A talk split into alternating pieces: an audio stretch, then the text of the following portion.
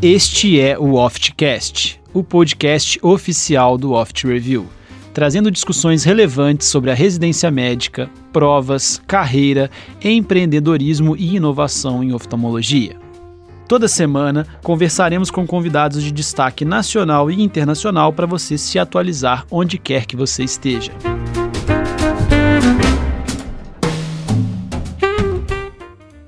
Fala pessoal, sejam todos muito bem-vindos a mais um Oftcast e nesse episódio a gente tem um convidado muito mais que especial. É, certamente não é uma referência só para mim, para o Bernardo, para o Dani, mas é uma referência para a oftalmologia é, brasileira. Nessa noite a gente vai ter o prazer de contar com a presença do professor Remo Suzana Júnior, que é professor titular da disciplina de oftalmologia da USP e o professor tem um currículo extenso, a gente tem que tentar resumir aqui, mas dentro de seus cargos ele foi, é, foi presidente da Associação Mundial de Glaucoma, da Sociedade Pan-Americana de Glaucoma, Latino-Americana e também brasileira de glaucoma, já com mais de 100 papers publicados ao longo da sua história. Então a gente fica muito feliz é, de ter o professor Remo aqui com a gente hoje. Gostaria de agradecer a presença do Bernardo, do Daniel e de todo mundo que está ouvindo a gente. E obrigado, pessoal. Professor, é, antes de mais nada, agradecer a sua presença aqui. É realmente um prazer enorme te receber e uma honra, assim, né? Porque é uma pessoa com tamanho, gabarito e importância na oftalmologia, né, vir aqui conversar com a gente, mostra assim também como é, também tem essa questão de humildade, de querer passar adiante os conhecimentos para os mais jovens. Então, muito obrigado. Então, eu vou fazer aqui a primeira pergunta para o senhor, é, justamente uma, uma pergunta assim para a gente começar a entender a sua história na oftalmologia. Então, assim, como que foi essa escolha pela oftalmologia lá atrás? O que que te fez decidir por essa subespecialidade? E como é que foram os primeiros passos ali na residência para a gente começar a entender a sua, sua trajetória? Bom, antes de mais nada, muito obrigado pelo convite. Eu que tenho que agradecer, porque é sempre um prazer enorme estar com jovens talentosos, jovens que começam o startup e fazem a coisa acontecer. Isso para mim é um enorme prazer, é uma recompensa de tudo que a gente fez na vida, é ver os jovens chegando onde chegaram. E vocês são um desses. É, eu escolhi a oftalmologia porque eu achava que a, que a visão era um dos bens mais preciosos. E eu tive convívio com algumas pessoas cegas e via a tragédia que era ficar cego. E minha pergunta para mim mesmo era: não que ela estava cega, que era um mal irremediável para essas pessoas, mas por que, que chegaram a ficar cegas? Essa é a questão que qualquer oftalmologista tem que responder. Eu não era oftalmologista e desde aquela época eu me preocupava com isso. Achava que a, visão comandava praticamente tudo. Uh, você sem ela é tremendamente prejudicado, mas você compensa com outras formas. E, e uh, decidia fazer oftalmologia e depois dentro da oftalmologia, obviamente, a doença que mais cega no mundo, o glaucoma, faz parte desde o comecinho da minha vida. Bom, senhor, eu acho que assim, hoje a ideia é justamente falar um pouquinho também sobre alguns conselhos que a gente vai dar para os jovens oftalmologistas, mas antes da pessoa se tornar um oftalmologista, ela se torna um residente. Então, tem a faculdade e entra na residência. E o residente tem que saber aproveitar muito bem essa caminhada toda até se tornar um oftalmologista. Então, bem do início, da, no começo da residência, desde o curso básico, quando o aluno entra ali, o que, que o senhor acha que a gente tem importante que tem que pegar naquele momento e, e, tem que ser um, um norte dessa jornada da residência. E também, por favor, se o senhor puder traçar um paralelo de como era a residência na sua época e como é hoje, o que que mudou, para a gente também ter uma, uma noção assim histórica da, da, da situação da, da, das residências de oftalmologia. A residência é a base de todo o conhecimento oftalmológico, é, é a plataforma onde você vai construir a sua carreira profissional e a carreira humana. É, quando você vai para a residência e escolhe uma especialidade, você tem que gostar dessa especialidade. Como é interessante que vocês aqui me lembram um episódio que ocorreu há um tempo atrás, quando eu fui convidado a dar uma palestra, não uma palestra, um jantar, fui convidado para jantar com um grupo do Moorfield, a maior instituição de oftalmologia da Europa. Eu achei extremamente estranho, me convidarem para jantar, pagar a viagem, tudo mais, para conversar com eles. Aí eu perguntei para o professor Ki Barton, que era o chefe do glaucoma, mas do que se tratava isso? Ele falou: olha, essa é um jantar para que se estimule os jovens a chegar na liderança da sua profissão. E eu perguntei, o que, que se pergunta nesse jantar? Ele falou, qualquer coisa sobre sua vida. Daí eu brincando perguntei assim, mas se perguntarem sobre sexo, né? e, e, aí vem o, o humor inglês. Mente. então vocês vejam que essa preocupação é uma preocupação dos grandes instituições. Formar lideranças, formar pessoas que vão para frente. E depois eu fui convidado para apresentar uma entrevista gravada na Academia Americana com o intuito de registrar os pensamentos e as imagens dos, dos pesquisadores e glaucomatólogos mais importantes da época. Eu lá me falo, puxa vida, estão procurando algum estímulo, que é a mesma pergunta que você fez, o que, que vocês devem fazer para chegar a algum caminho e dar o seu melhor. E finalmente aí surgiu o Imperial College para eu fazer encerramento da formatura dos residentes e dos fellows, junto com o staff, e daí eu tive que preparar uma palestra sobre os conselhos que eu daria, que são os 10 conselhos já conhecidos aqui. Então, o conselho que eu daria inicial é faça primeiro o que você ama, que você goste. Mas se a sua maior objetivo é financeiro, não vá fazer medicina, vai fazer qualquer outra coisa.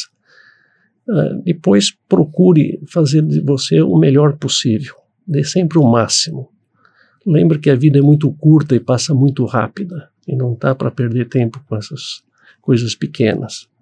E é muito importante, pelo menos ou foi na minha carreira, e aí eu tive uma sorte muito grande de ter mentores que me orientassem num momento que eu achava que sabia muito, mas eu sabia tão pouco, e que eles me mostraram uma luz no caminho. E o mentor é fundamental, não aquele mentor que cobra alguma coisa em troca.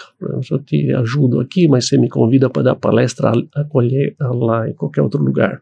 Mas um mentor que tenha vontade de te tornar alguém, alguém que queira te ajudar. Eu tive uma grande chance na vida quando, em, no começo, eu estava preocupado já com glaucoma, era R2, e fiz uma hipótese sobre glaucoma, sobre um, um efeito deletério do humor aquoso no trabeculado. Não importa, isso é para oftalmologista, mas era alguma coisa assim estratosférico para a época. E mandei um, essa vertipo em inglês e mandei para o Steven Drance no Canadá. E a carta levava 21 dias para ir, 21 dias para voltar. E daí, quando eu recebi a carta dele, eu pensei que nunca ia responder para mim. Ele era um dos cinco maiores glaucomatólogos do mundo. E quando ele respondeu para mim: Olha, Remo, tua ideia é muito bem baseada, e se você não tiver condições de desenvolver a sua hipótese aí no Brasil, vem aqui comigo, seja meu fellow. Bingo. Joguei a isca e peguei. Peguei um peixão. E a segunda grande mentor da minha vida foi o professor Waireb, um dos cinco maiores glaucomatólogos do mundo hoje em dia, que eu sempre que eu viajava eu ia visitar a universidade, se eu ia para a Alemanha, eu ia conhecer uma universidade na Alemanha, assim por diante, e lá ele estava operando ele perguntou para mim, Remo, o que, que você faz para diminuir a, a hipotonia causada por um implante de AMED na época? E eu tinha uma, tinha uma técnica para isso. Eu falei a técnica para ele, ele imediatamente falou assim, fez os cálculos todos, brilhante como ele é, viu qual era a redução do fluxo que eu conseguia, e daí falou, você entra comigo na cirurgia. Eu entrei com ele na cirurgia, fizemos juntos a cirurgia, depois de seis meses ele falou, Remo, eu já operei 25 casos com a sua técnica e realmente ela funciona. Vou te tornar famoso. É aquele cara que quer te ajudar. Ele não está pedindo nada em troca. Daí eu brinquei com ele. Vai ser a coisa mais difícil da sua vida. e ele foi até hoje, agora ele vai, vem no curso da USP e me escreveu, Remo, eu não poderia desde saudar os 35 anos de uma amizade verdadeira.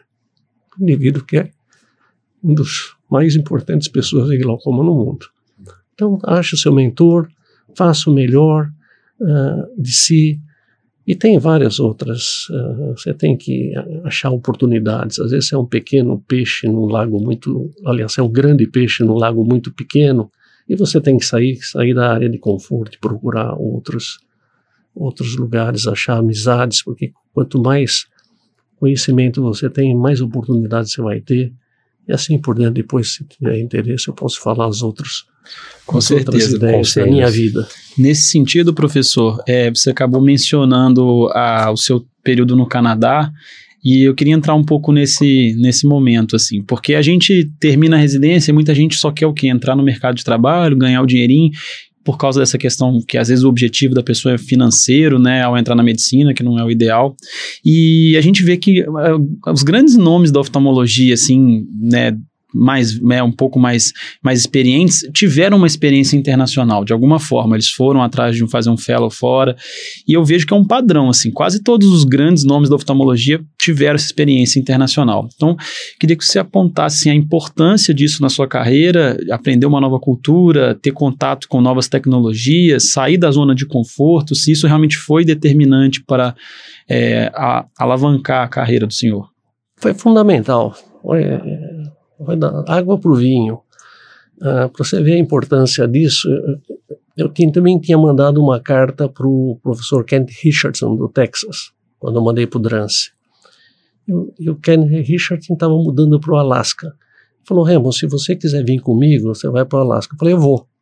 É tão importante que eu achava que era sair dessa área de conforto, que as coisas não batiam, a gente sentia que era uma coisa muito devagar aqui, as coisas não andavam, era, então eu tinha que achar um outro, um outro caminho.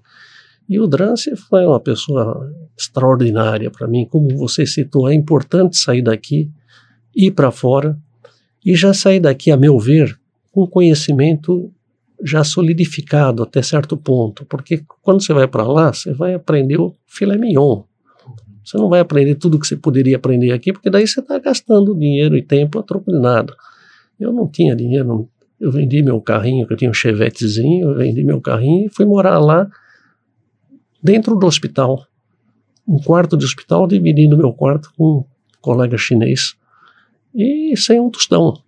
Mas o que isso me deu de riqueza em conhecimento, em convivência, em vivência com outras pessoas, como você disse, outra cultura, abriu um horizonte para mim tremendo, tremendo, mudou minha vida. Uma, uma, eu gostaria de saber, professor, é, é uma curiosidade que eu tenho. Uma pessoa como o senhor que chegou né, a, a, esse nível de experiência e reconhecimento, eu acho que os nossos residentes gostariam de ouvir. Houve algum momento na residência algo que foi ali a virada de chave? Eu, eu percebi que na sua, na sua na história que o senhor contou, a pesquisa parece fazer muito parte da sua vida e da sua vida profissional. Seria esse um ponto importante para o residente estar focado em pesquisar, em trabalhar mais esta área da pesquisa para abrir portas para o desenvolvimento dele? O que, que o senhor acha disso? Eu acho muito importante, mas a pessoa precisa ter o dom da pesquisa. Ele precisa gostar de pesquisa. É algo que está dentro dele. Ele vê um problema, ele quer solucionar aquele problema. Ele vai na literatura, vê as explicações que não o convencem. Ele pode estar errado, mas ele tem que procurar o seu próprio caminho. Então, você tem um, um problema, por exemplo, característico que começou a minha vida profissional, que foi a, chave, mas aí eu já tinha mais idade um pouquinho. Não era possível que você tinha 23 sinais de glaucoma, um, uma área de um milímetro e meio, um disco de um milímetro e meio, e você tinha 5, 10 segundos para examinar o nervo óptico. Então, ninguém dava bola para o nervo óptico. Tanto é que falava com bastante subjetivo, meu professor de glaucoma na época, não dá bola para isso, isso é bobagem, é extremamente subjetivo. E se baseava na pressão. A pressão flutua. Então, hoje você vai no meu consultório e fala, você tem glaucoma. Amanhã você vai no meu consultório e fala, você não tem glaucoma, porque hora a pressão está alta, a hora está baixa. E todo mundo convivendo com isso com uma normalidade perfeita, vendo uma doença que cegava. É, agora, minha, eu vou dar uma palestra agora em Madison, essa semana, que chama Glaucoma, a metáfora do rinoceronte cinza. Isso é bom que vocês são empreendedores. O que, que é o, o rinoceronte cinza? É um bicho de duas toneladas que não pode passar desapercebido e as pessoas não olham para ele por várias razões. Então, se eu sei que a pressão flutua e eu vou me basear na pressão para diagnosticar uma doença que mais cega, que é um parâmetro instável, é impossível fazer o diagnóstico correto. Então a ideia simples que eu tive na época foi: bom, já que eu não posso pegar um ladrão em flagrante, vou ver o que ele roubou. Se eu entrar na minha casa e falta uma geladeira, foi roubado. Eu vou procurar ladrão do meu jeito, mas eu sei que foi roubado. E foi isso que eu fiz. Eu levei cinco anos, examinei mais ou menos 800 nervos ópticos, vi quais as características que tinham glaucoma, e com essas cinco características, até hoje é considerado o melhor programa para diagnóstico de glaucoma, cinco regras para o diagnóstico de glaucoma, oftalmoscopicamente falando, eu cheguei a esses cinco sinais e apliquei numa população virgem. E acertei em 90% dos casos. Falei, bingo. Por sorte, a França tinha convidado pessoas que tinham novas ideias em glaucoma.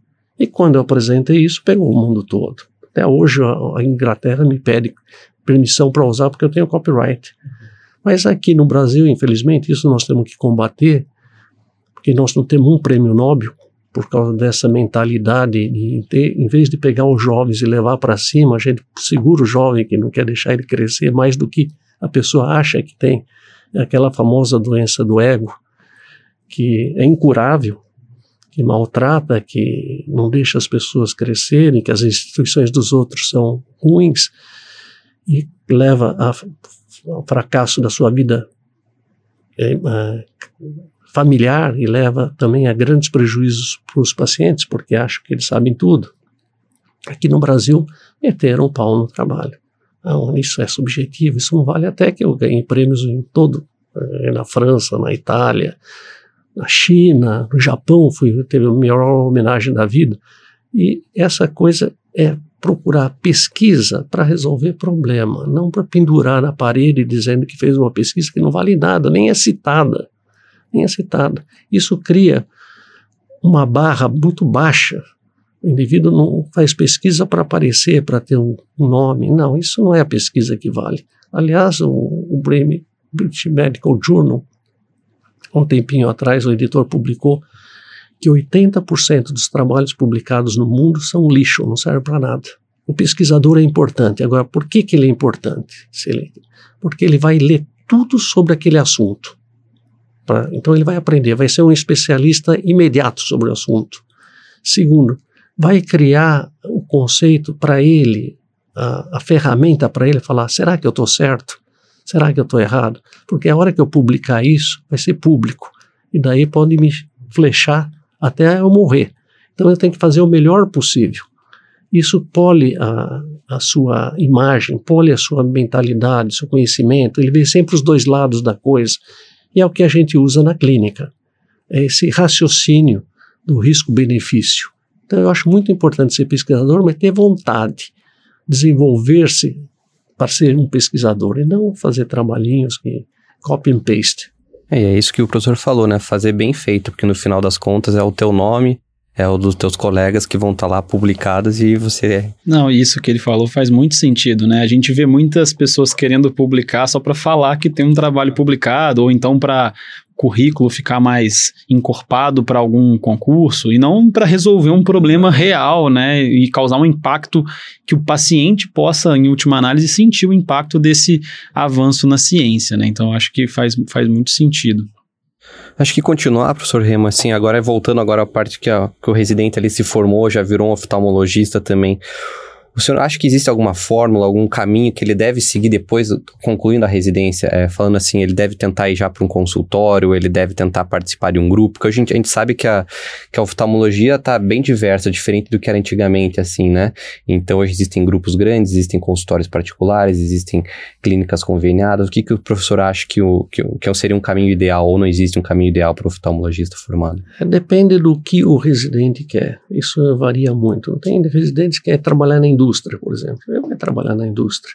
Ele quer ficar na, fazer carreira acadêmica, ele vai fazer carreira acadêmica. Agora, do ponto de vista holístico, é, é importante sempre ter um plano B. Então, é, seria ideal o colega, o residente, ter a sua vida particular, o seu consultório particular.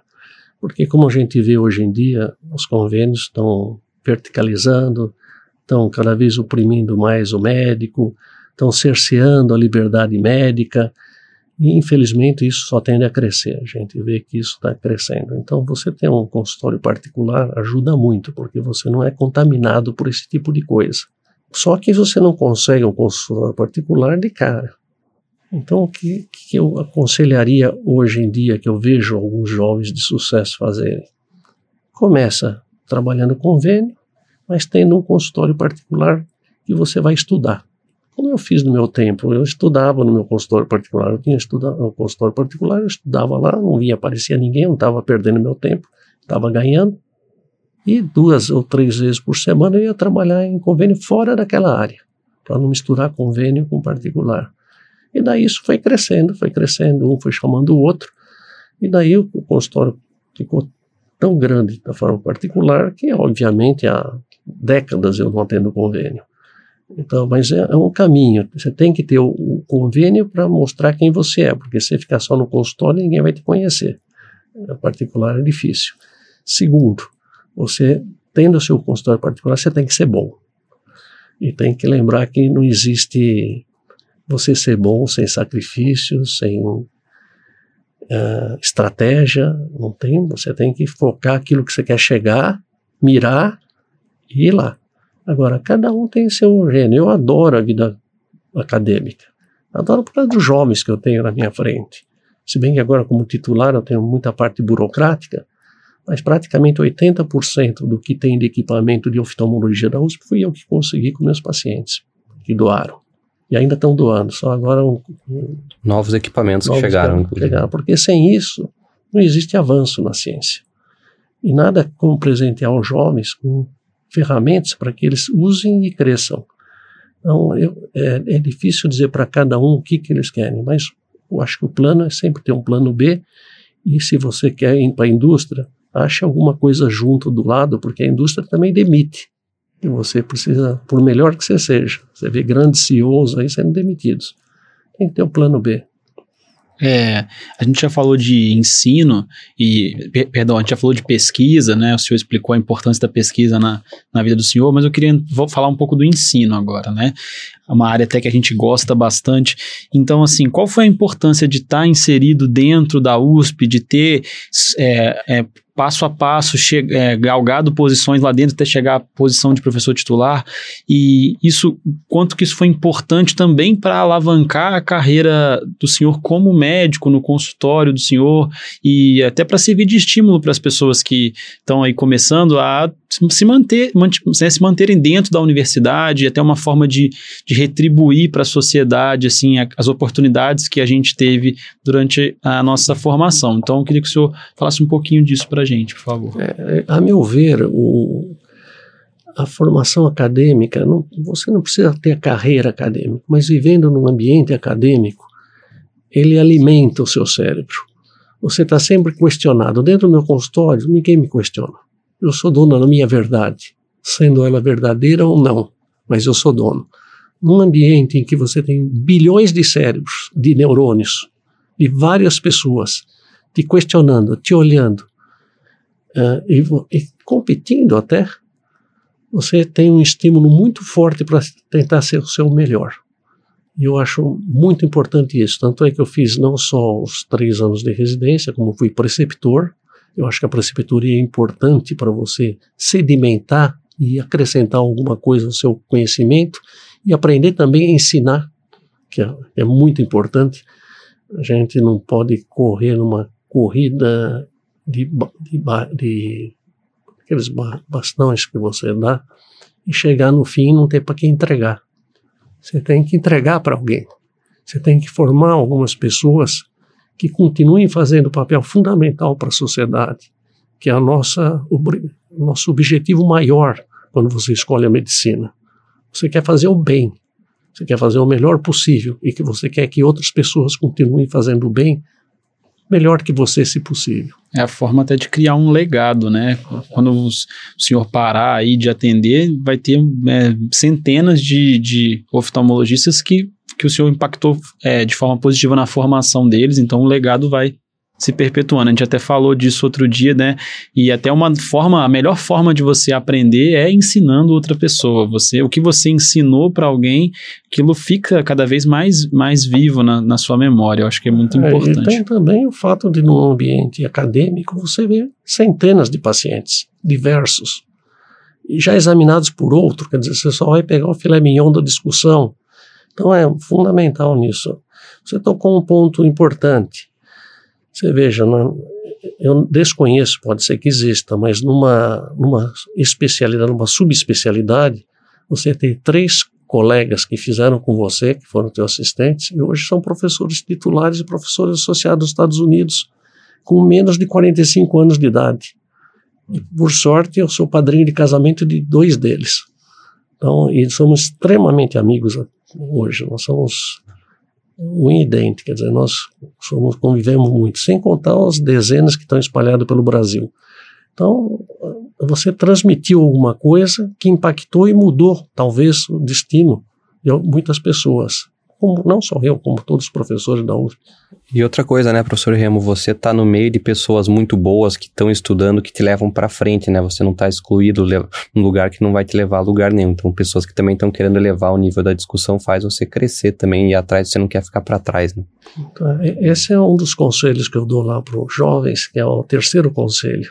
Monte um time de pessoas leais a você, com os mesmos princípios que você, mas que complemente o que você sabe. Porque daí você forma um time. Então você todo trabalho científico você escolhe, por exemplo, as pessoas e monta o time. Daí você vê quem é quem é realmente pesquisador, quem ama e quem não é. No próximo trabalho científico, quem não amou, quem não fez o que devia fazer, tchau. Você pega e com isso você vai pulindo e formando um time para crescer. E o time é importante na vida toda para tudo que você faz. A gente sozinho vai rápido, mas não vai longe, né? Tem até uma frase de impacto que ele que, que diz, né, que se você é a pessoa mais inteligente de uma sala, saia dessa sala, porque você não vai estar tá crescendo, né? Você tem que estar tá convivendo com os melhores para você ser a melhor versão que você né, pode, pode ser. E o senhor falou sobre questão de, né, de ter um formar um time, mas eu queria trazer essa metáfora para a questão da família. Que na outra na outra conversa o senhor falou da importância de formar uma família e em paralelo a sua formação profissional. O senhor deixou isso bem claro. Ó, não adianta, ah, primeiro eu vou dedicar para o meu trabalho, depois para minha família, ou primeiro para minha família, depois trabalho. Tem que ser uma coisa o tempo todo caminhando junto em harmonia. Então eu queria que o senhor falasse para a gente de novo né, sobre a importância da família e como que o senhor é, conduziu aí, formou a sua família ao longo da, de, desses anos todos de profissão. Bom, primeiro agradeço isso que você está dizendo, mas grande parte dessa família que eu tenho é minha mulher. Ela excepcional. Aliás, foi um presente de Deus. É, não é para contar a história, mas foi quando eu pedi a Deus que ela apareceu. Então, ela é fantástica, ela é parceira para toda hora. Você, eu, você aprende, de preferência, com o erro dos outros. E eu vivendo nesse meio profissionais de pessoas extremamente capazes, extremamente famosas, professores da Inglaterra, da Alemanha, da França, etc. Você vendo esse mundo, você olha, você pensa assim, puxa, mas está faltando uma coisa importante. Onde está a família dessa pessoa? Eles são ótimos no aquilo que é fácil fazer. Estudar, fazer cirurgia, que é algo que tem poucas variáveis. Agora, família, ser humano, esposa, filhos, aí você tem que ser esperto. Você tem que saber que você, o que no final do, do dia, como diz o americano, vai sobrar é a tua família. Porque a tua profissão você vai parar um dia. E você vai continuar. Agora não tem nada melhor do que você ter a tua família junto com você, participando de você. Então, no começo da minha vida casado, eu convidava minha mulher para todas as viagens que eu tinha. Mesmo que ela não tivesse dinheiro, a gente vai para um hospital, um hotel pior, mas ela vai junto. Eu vou, em vez de business, vou em econômica, mas ela vai junto. Levando uma filha junto quando possível. Eu tenho três gêmeas e mais uma, quatro, né? E daí ela viu que a vida que eu ia viajar não era para outras coisas, era com o objetivo único de crescer na vida e ajudar meus pacientes. é, porque o investimento é pesado. Mas com isso você vai ganhando respeito, você vai ganhando confiança da sua esposa, sabendo por que, que você está lá, vendo o ambiente que você vive. Então ela é uma parceira. Então isso é extremamente importante. E ver os erros dos outros, que não dão bola para a família, que brigam em casa. Tem muita gente que fica trabalhando, é um excelente profissional, porque não vai para casa. É, ele vive com aquilo que ele sabe fazer, porque lidar com as pessoas ele não sabe. Eu acho que é fundamental você, se eu fosse só trabalhar esquecer da minha família, eu não ia ter a família que tenho. E se eu fosse só pensar na família e não fosse trabalhar do jeito que eu trabalhei, eu não ia. Mas aí que a pessoa mede a sua capacidade de aglutinar as duas coisas, que é extremamente importante. Construir a família ao mesmo tempo que constrói a sua vida profissional. E não vem com desculpa, não. Uma não atrapalha a outra, não. Dá para fazer muito bem isso e com prazer. E a gente sabe que é difícil, né? Porque a questão de administrar o tempo para trabalhar com qualidade, pesquisar, cuidar da família, fazer esporte, que a gente sabe que o professor Remo também faz esporte, tudo isso acaba ficando é, bastante difícil. Eu acho que justamente nessa parte do, do corpo que eu queria comentar um pouco também. O professor acha que é, realmente é importante a gente manter um corpo saudável, atividade física. Como é que é, o professor acredita que a gente deve levar essa parte também para manter a, até a própria qualidade do trabalho em si? É muito importante, eu acho, porque também vendo os outros. Eu vejo pacientes com o cérebro ainda bem ativo, bem inteligente, mas o corpo, infelizmente, é uma desgraça. Então eu fico pensando para mim mesmo, quer dizer, pensei, agora não penso mais.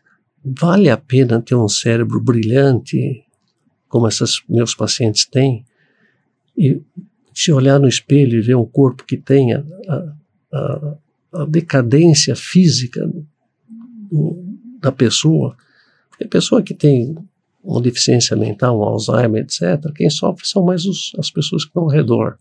Mas se você tiver um cérebro bom e um corpo ruim, você vai sofrer, porque teu corpo não vai obedecer o que o teu cérebro gostaria de ter. Ao contrário, se você tiver um corpo bom e um cérebro ruim, tudo bem para você, você não está nem aí. Mas isso não é o mais comum, o comum é o inverso. Então, você tem que lutar para o corpo que é o único que você tem nessa vida, fazer o melhor possível para ele, para depois lá na frente não pagar o preço. E isso é um caminho que você não recupera se não desenvolver desde o começo. Por exemplo, agora eu tive uma, uma ruptura do ligamento acromioclavicular, tive que ser operado porque eu estava esquiando em veio no dia anterior eu estava a 80 km por hora, isso eu tenho prova, tenho prova numa inclinação de 56 graus. E quando eu cheguei o esqui, eu vi que o Biden do esqui estava meio solto. Então eu troquei o Biden. Só que os colegas lá, colegas não, os, os técnicos lá não montaram direito. E eu estava descendo a 10 km por hora ou 15 km por hora no começo do dia com, com o Biden novo e ele saiu do pé. Daí me pegou de surpresa como diz a surpresa, é o denominador comum de todas as tragédias, né? E lá é. foi. Daí eu rolei e tive que ser operado do ombro. Mas eu já caí várias vezes, mas quando você está preparado para cair, você sabe que vai cair aquele segundinho, décimo de segundo, você se prepara. Agora você está com um esqui novo, uma pista bonita, 10 km por hora, 15 km por hora, e cai, você se machuca. Então é, é importante. Muitas vezes eu quero ficar em casa lendo, estudando, mas falo, não, não, preciso cuidar do corpo. Meia hora, 40 minutos, uma hora, você vai faz exercício e pronto. Tem que manter o corpo e a cara. Deus deu o corpo e o cérebro, tem que manter os dois juntos.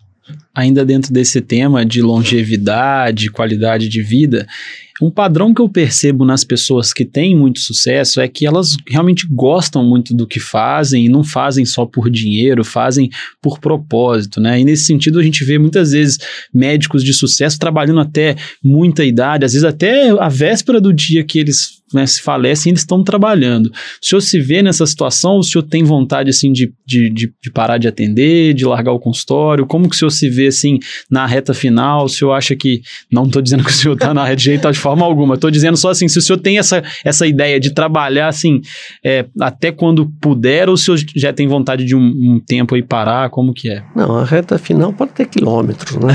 Não, não. ou léguas, como se diz antigamente, não é problema disso. Não, veja, eu, eu amo o que eu faço. Quando você ama o que você faz, você não para. Hoje, por exemplo, eu atendi 28 pacientes à tarde e tem filas de pacientes no meu consultório. É, você tocou num ponto importante. Por exemplo, a prova de sobrecarga hídrica que eu falo tanto. Você sabe quanto tempo eu estou desenvolvendo a prova de sobrecarga hídrica? 20 anos. O primeiro trabalho publicado foi com Felipe Medeiros, que mostrou pela primeira vez que o pico era importante. Depois confirmamos em 2005 com o Murad e depois em 2010 com o pessoal dos Estados Unidos. Agora, foi, o ano passado, foi aprovado pelo National Health Service da Inglaterra, serviço público inglês, para ser usado na Inglaterra inteira. Mas são 20 anos de pesquisa e eu continuo pesquisando. Agora mesmo lançamos um, um, novo parâmetro na prova de sobrecarga hídrica, porque você ama, você, você descobriu uma coisa extremamente importante. Eu achei interessante, por exemplo, o, o, o IREB dizer no Congresso Mundial, assim, não é um absurdo basear o tratamento do glaucoma ou a conduta no glaucoma com uma pressão só? medida isolada, é um absurdo. Mas o que, que eles estão fazendo para evitar esse absurdo? Nada, é o rinoceronte cinza. Tá? É absurdo, mas não fazem nada. Eu acreditei na prova sobre carga hídrica, apesar que vocês conhecem muito bem, que no Brasil todo mundo fala contra. O que, que você faz é contra. O meu implante, sete anos, 2010, me pediram para fazer um implante brasileiro porque o, o pessoal carente, o paciente carente não tinha.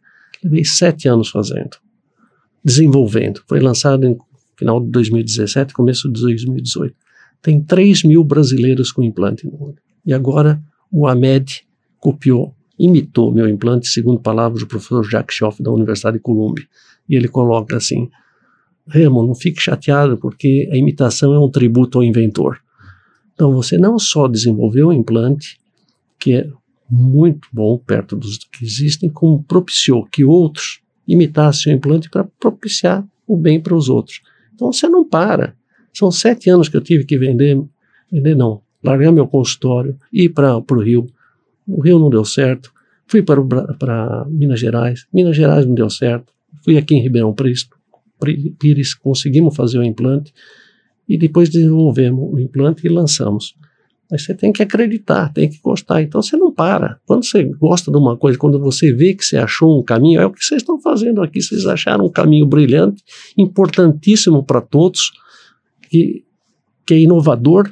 Não pode parar nunca, tem que crescer chegar para você, para. Não, é isso, a gente vê uma, uma, uma, uma pessoal jovem falando, eu quero ganhar dinheiro me aposentar com 40 anos. A pessoa que fala isso, ela nunca vai chegar lá, porque ela está fazendo com um propósito errado, né, pensando só no dinheiro.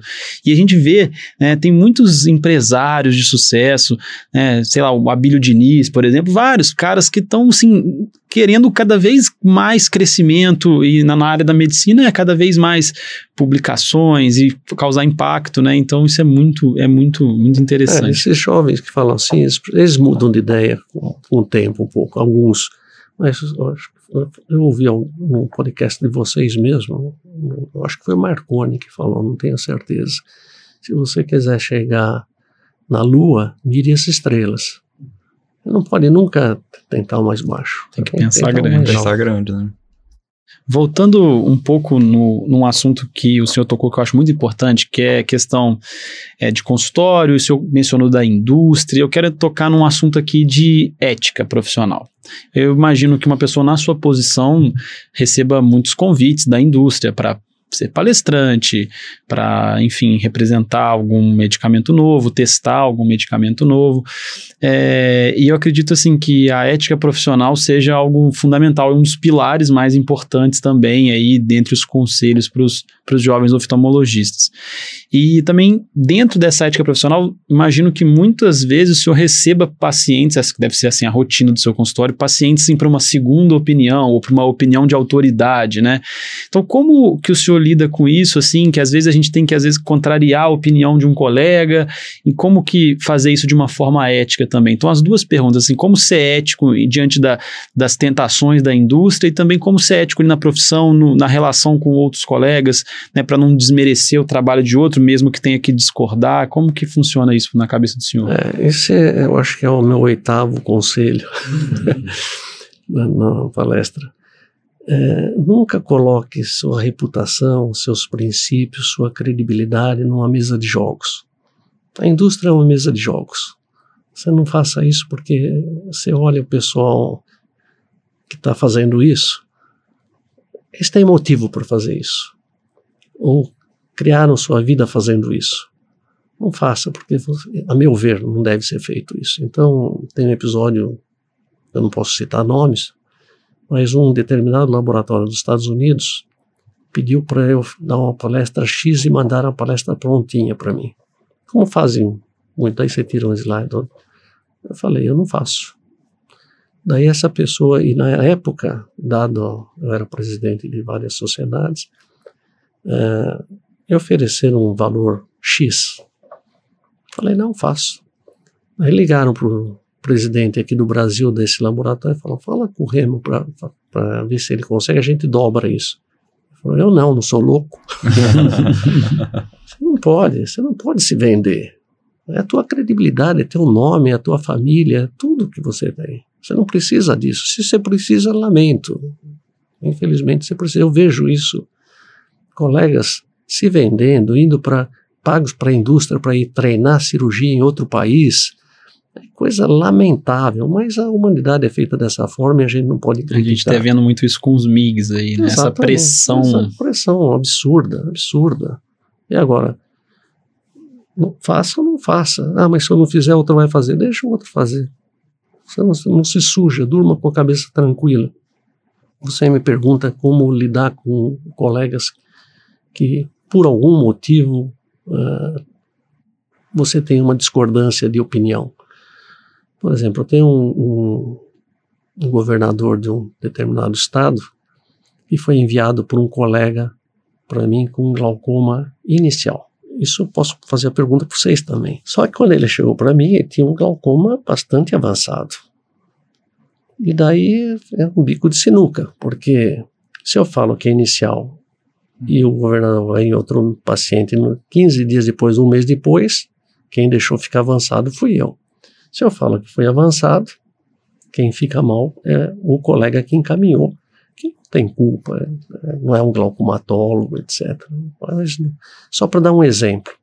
Para mim seria muito fácil criticar um colega. Olha, aqui está tudo defeito. Não, falei, perguntei para o governador, ah, quanto tempo o senhor, a última vez que o senhor foi com o colega? Falou, há seis meses. Falei, piorou muito. e daí, porque não é vantagem nenhuma. Vantagem nenhuma. É, ninguém é perfeito. Então existe o erro humano que é natural, Agora, o, o, erro humano de malandragem aí é contestável. Aí a gente pode dar uma queimadinha no colega, mas porque para ele aprender não fazer mais isso, ou tentar aprender. Mas quando o, o colega faz por que não é especialidade dele, faz com a melhor boa vontade, está tentando o paciente, aí todos nós erramos uma vez ou outra, e isso é, nós não vamos recuperar o que perdeu, e sim nós temos que evitar que perda mais. Bom, professor, acho que eu vou deixar o professor à vontade para falar, se quiser comentar mais alguma da, dos conselhos que um jovem oftalmologista deva receber agora, fique à vontade para comentar, se tem algum dos 10 itens.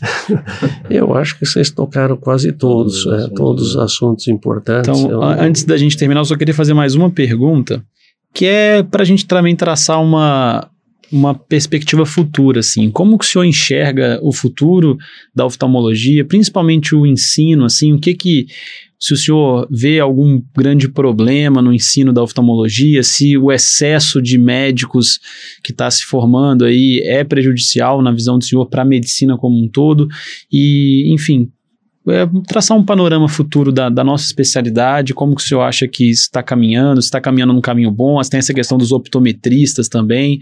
Então, assim, como que o senhor vê assim, a oftalmologia daqui 5, 10 anos? É, eu, eu vejo com um certo temor. Eu acho que eu li um outro dia que o Brasil é o segundo país do mundo que tem maior número de oftalmologistas, né? É um absurdo. Porque você precisa se formar. Você não pode formar curandeiros. Não pode formar médicos sem capacidade. A hora que eu, que eu vou em determinado médico, é porque ele é médico. Eu acredito nele, eu estou dando, estou deixando, um, um, pondo na mão deles um bem precioso, que é a visão. No meu caso do oftalmologista, é a visão. A cegueira é o segundo maior temor da humanidade. O primeiro maior temor é câncer incurável, o segundo é a cegueira. O indivíduo está dando seu, seus olhos, sua visão na tua mão porque você é médico e ele admite que você seja um bom médico. Mas se você não é um bom médico, a ignorância não é uma virtude. Você não foi bom médico por vários motivos, talvez por escolas, talvez por exemplos nas escolas que não são boas. Você pega, por exemplo, uma USP em que a competição é grande, onde exige-se a excelência, exige-se a união e competição para criar um, um, os, os, melhores médicos possíveis. E você vai em outras escolas que é, é para receber diploma, aí é, é um prejuízo tremendo para a humanidade. E o que, que acontece? Esses maus médicos puxam o prestígio de ser médico para baixo. E com isso, o médico vai perdendo aquele status que ele tem na sociedade. Porque quando fizeram um survey é, nos Estados Unidos, o que se achava da profissão médica, é, 80 e tantos por cento, mas em grandes universidades, disseram que a profissão médica é uma maravilha, porque permite que a gente tente fazer o nosso melhor para preservar o melhor dos nossos pacientes. Mas a única coisa que os médicos gostariam não é só a qualidade de vida deles, mas fundamentalmente o status que a condição de médico e professor, ou quer que seja, dá. E isso, infelizmente, estava sendo perdido.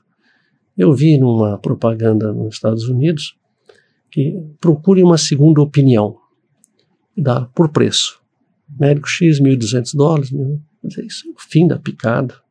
Procurar uma segunda opinião por preço, não, só posso pagar 400, então vou pegar aquele médico. Eles banalizaram a nossa profissão, que como você perguntou eu deixei de responder, como era a minha residência, era maravilhosa. O glamour, ainda mais um glamour de ser residente da USP. Era uma coisa que te enchia. Você, tava, você ficava até a noite. Para ter uma ideia, eu e o Walter Takahashi, nós íamos à noite lá pegar o oftalmoscópio indireto para fazer mapeamento de retina nos pacientes, porque lá a gente podia usar e abusar. No, no, durante o dia era aquele número excessivo de pacientes, os professores tinham que usar. Então, os meus primeiros cinco anos depois da residência, eu fui retinólogo. Eu era chefe do dia de segunda-feira da, da retina. Depois eu fiquei mais interessado pelo glaucoma, pelas, pela chance que o glaucoma tinha de crescer. A retina já tinha seu laser, não era laser, era o xenônio ainda, a gente fotocoagulava com xenônio. Mas eu brinco que a retina é um voyeurismo enquanto o glaucoma você tem que raciocinar. É brincadeira, hein? Não considere isso. Mas eu acho que isso que o professor falou é muito real, né? Antigamente, 20, 30 anos atrás, ser médico era igual a uma profissão sim, super respeitada e que te dava ali um, um respaldo na sociedade. Isso está ficando um pouco banalizado agora, porque a abertura de faculdade de medicina não segue nenhum critério, é o critério da, da grana, né? É lobby com o Ministério da Educação e vamos abrir mais e mais faculdades porque a indústria tem que ganhar dinheiro. E não segue assim, ah, vamos botar uma universidade onde precisa ou onde tem uma estrutura para absorver uma universidade. Os médicos não têm incentivo nenhum para ter uma carreira no SUS, assim, quem faz é por idealismo, mas para ir, por exemplo, para um interiorzão de um estado mais remoto e mais distante para fazer uma carreira, isso não tem, né? Então, acaba que, que a medicina está indo para um caminho, assim, um pouco complicado, que tem que ter uma, uma mudança de rota, na minha, no meu modo de entender. Absolutamente certo. Mas é, tá, tá difícil mudar essa rota, porque o, o, dinheiro e o prestígio que esses políticos ou quem quer que seja de formar uma faculdade X apenas para se autopromover e ganhar com isso, não está pensando na população. É o velho truque de começar uma guerra com pretextos que não são verdadeiros. Estão montando faculdade em tudo quanto é lugar, com colegas de má qualidade que vão enganar, não por vontade deles, mas pela própria ignorância. Tem uma frase que diz que a gente sabe. Muitas coisas a gente sabe que sabe. Tem outras coisas que a gente sabe que não sabe. Mas tem um milhão de coisas que a gente não sabe que não sabe. Então, esses médicos estão nesse grupo. Não sabem que não sabe, porque eles nunca tiveram para competir, então fazer um diagnóstico errado, nem sabe se fez o diagnóstico certo ou não. Esse é mais perigoso, né? Muito mais perigoso, muito mais perigoso. E traz toda a profissão para baixo, quando na realidade vocês que estudaram, estão estudando, estão desenvolvendo, estão investindo para o melhor de vocês e dos seus pacientes, são igualados pela, pela, pela barreira, pela barra baixa que a sociedade impingiu a formação de médicos. Muito bacana. É, agradecer ao professor Remo pelo tempo, pela disponibilidade, por ter vindo aqui encontrar com a gente. Realmente é, um, é uma honra para a gente. É, assim, ter o senhor aqui na nossa casa é algo que a gente vai lembrar assim para todos sempre. Então, muito obrigado e os, os, os ouvintes que, agrade é, que tem que agradecer também, porque esses ensinamentos são, são muito valiosos, professor. Muito obrigado de verdade. Eu que agradeço, para mim é uma honra tremenda estar com vocês, como eu disse. Não tenho um prazer maior na vida de ver jovens como vocês chegando onde chegaram e aonde vão chegar ainda. Parabéns, Obrigado, professor. Obrigado, pessoal. Esse foi o nosso episódio 66. Obrigado para todo mundo que ouviu aí e até a próxima semana, então, pessoal.